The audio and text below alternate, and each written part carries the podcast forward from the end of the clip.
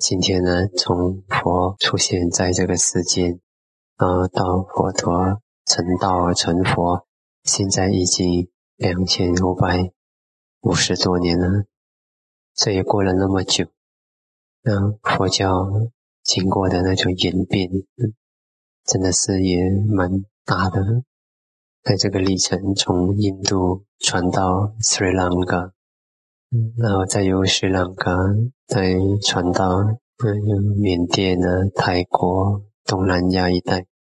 那早期这个地方全都是佛教，嗯，早期我们这里都是佛教，嗯，所以你看今天在印尼还有那个摩罗布鲁那么那么大的一个建筑。如果佛教不是在那边很盛的话呢，它不会有这样的痕迹。那么，可是演变到后来，我们在嗯佛教在印度在中原地带被灭，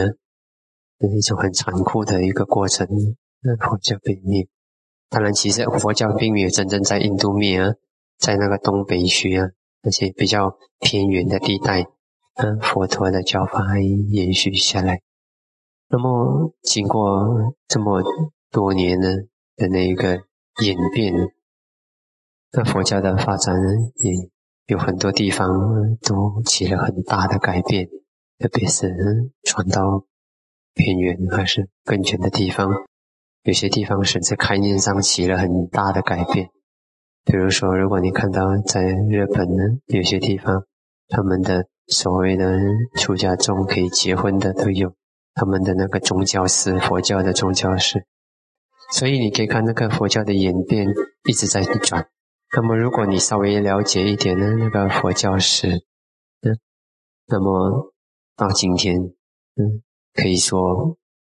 各宗派都公认保持了最原始，嗯，最 original 的，实在也只有上座部佛教。从我们的生活方式衣着到那个经典。所以这是一个嗯很大的演变呢，在有些地方几乎连嗯最基本的法嗯他们都已经质疑。所以当我们这样明白的时候，当我们今天活在一个比较嗯纪律比较严格的一个系统里做训练的时候，开始我们会觉得为什么嗯像嘎边嘎罗一样这些东西嗯这是很形式的，你讲西妈这东西很形式。为什么我们还坚守着呢？嗯，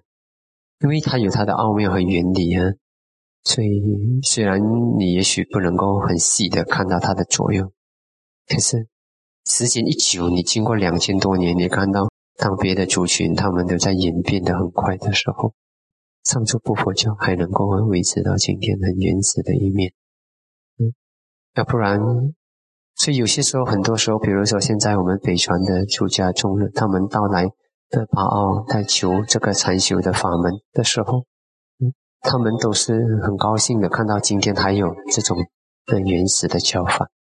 所以当我们在点的时候呢，当我们今天出家的时候，有很多地方给我们一些不方便呢，嗯，很像有些地方很像严格了一点，嗯，又不能拿钱坐飞机，又不能够很多不方便。那么，可能大家有些时候心里偶尔会觉得：“哎呀，怎么这样子呢？”可是，当你真正一看长远的时候，你就会看到，即使是今天，当我们南传系统里面的僧众，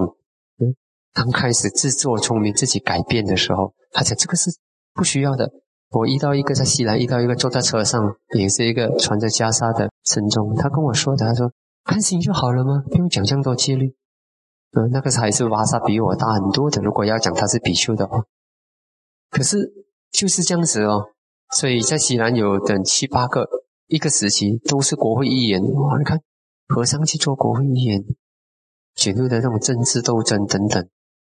然后有些时候给人家来批评，会造成有有人家造业啊，很多复杂的情形在演变。所以，即使是我们南传里面，南传系统里面，当人们在自己想做自己的想法的时候，当他们坚持自己的创意的时候，结果没两下子，你都看到他们变质，都变质。那么，在西南有两个丛林系统，一个就是我们所熟悉的这个丛林系统，阿拉达玛马哈提阿拉门所领导的丛林系统；另一个是香里嘎亚的丛林系统。两个丛林系统呢，都开始的启启发起源，两者都有很有戒律的。可是到后期，另一个系统，它只要它的祖师一死了过后，马上就变质，变到今天不拿钱的已经是很少了，多数都已经一下子就拿钱去了。所以他们的那个正确的亲近亲近僧团，一直维持一代人，过了一代人他就变质。所以你可以想象。就当你明白的时候，有些时候你不得不佩服我们那种嗯大家是尊者的智慧和那一个嗯那种比较巴西亚的话阿赖达玛马提拉他们这一群的智慧啊，这个东西不可少，搞不要搞会照做，嗯，那一些小小的心思我们照守，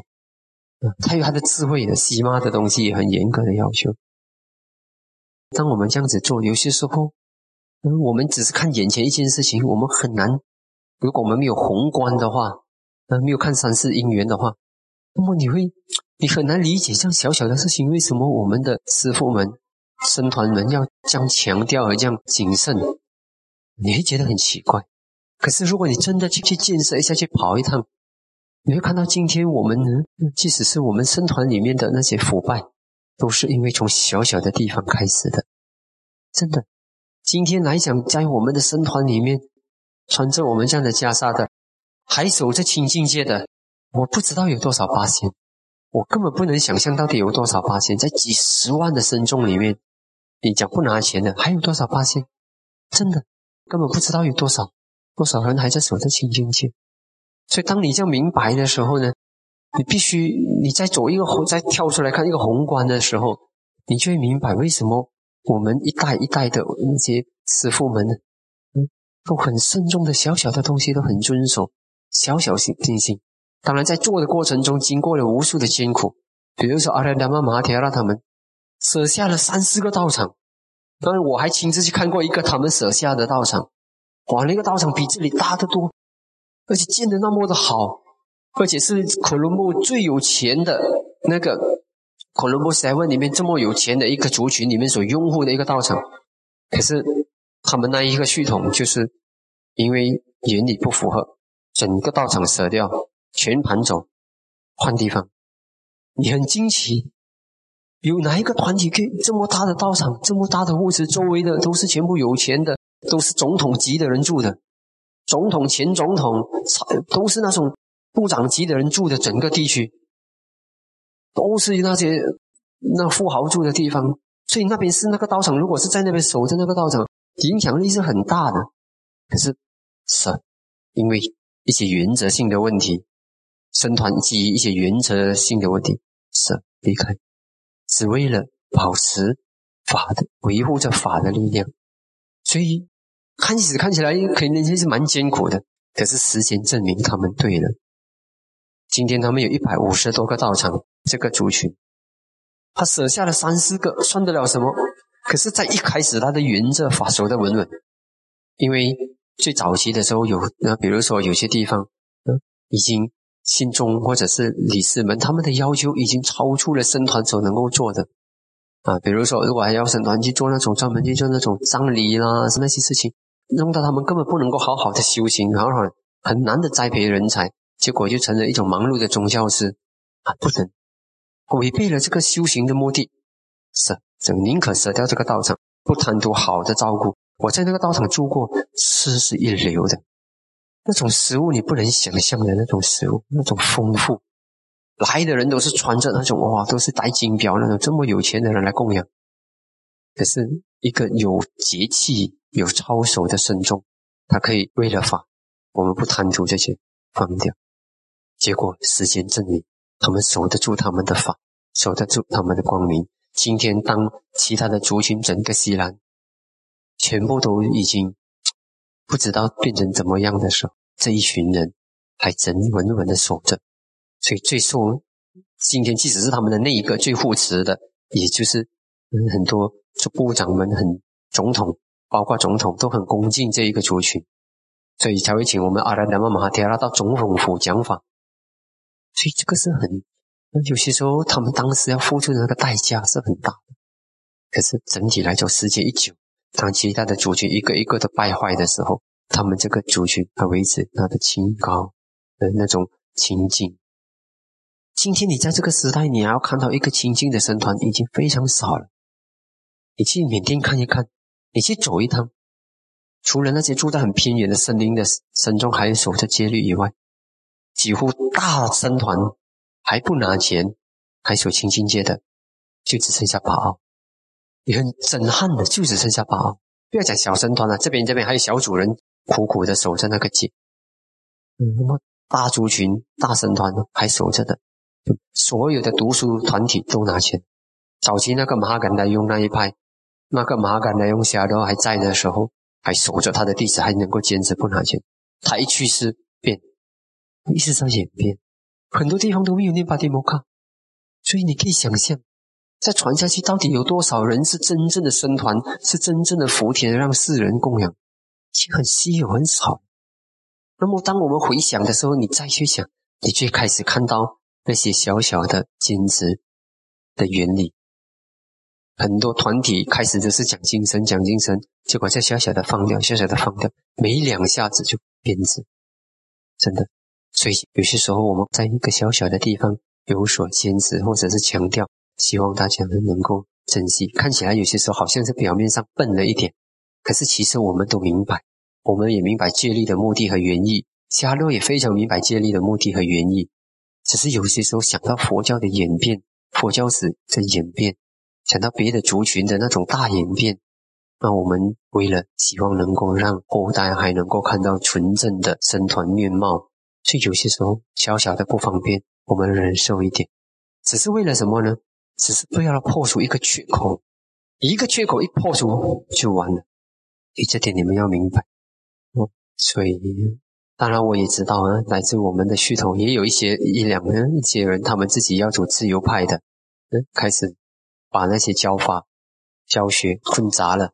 可是你再看下去的话，他们办不起来的，也强不起来，因为当他们没有好好的珍惜戒律的时候，不能的，他们只能够发挥个人的力量，没有办法发挥生团的力量。几乎所有能够发挥生团力量的族群，一定都是珍惜戒律的。这点要明白了，所以有些希望，嗯，大家面对这个，嗯，有些时候呢，嗯，一些不方便和辛苦呢，那我们大家忍受一点点。有很多东西是表面上看起来好像是没有太大的用意，有些我们也知道，尤其是经过一个时代的时候呢，好像这个有一些东西，可能我不我不知道佛陀时代会不会改掉嘎边嘎罗伊的讲法或者是什么，我也不知道，可能那些有些地方可能佛都会灵巧一点，可是如果我们自己改，我们就会造成生团里的混乱。我们不改，那么还好，嗯，因为一开始你改一点小的，我改一点小的，你用你的聪明，我用我的聪明，没两下子就变质。很多人今天在批判这个 commentary，批判阿毗达嘛，很危险，而且造成很多人带着很多人一起去造恶业。这些东西呢，你要讲起来，我也不能够说，我只能够这样子讲而已。我也不能够说引导到你们全部人完完全全的都能够嗯明白我讲的这几句话的意义的深长，可是我希望你们好好的修。如果有什么疑惑或者不明白的地方，暂时放一边，好好的修。嗯，修到以后你回忆起过去的时候，你知道原始的面貌，你知道基本的教法的时候，一些以后你会明白。嗯，到目前为止，嗯，把。释迦牟尼佛的教法维持的最纯正的，到当今这个时代，也就只有上座部佛教而已。我是各宗派都跑过了一点，我真的有去他们实地考察，在中国，在印度、尼泊尔，我有实地考察，所以很清楚的告诉你们：今天你们得到正法的教法，你们要好好的珍惜。你能够在这个还守着那个原始的戒体。这个是嗯很幸运的一件事情，嗯，还有这个原始的阶梯和传承，我们应该感到庆幸，嗯，所以有些时候讲回来，就是我们呢更清楚到我们今天的福气和福报，我们要真的很珍惜、很感恩，然后希望你们带着正见呢、正确的智慧、思维和佛法呢、正确的修法呢，希望你们都能够呢。得到法的真正的体证。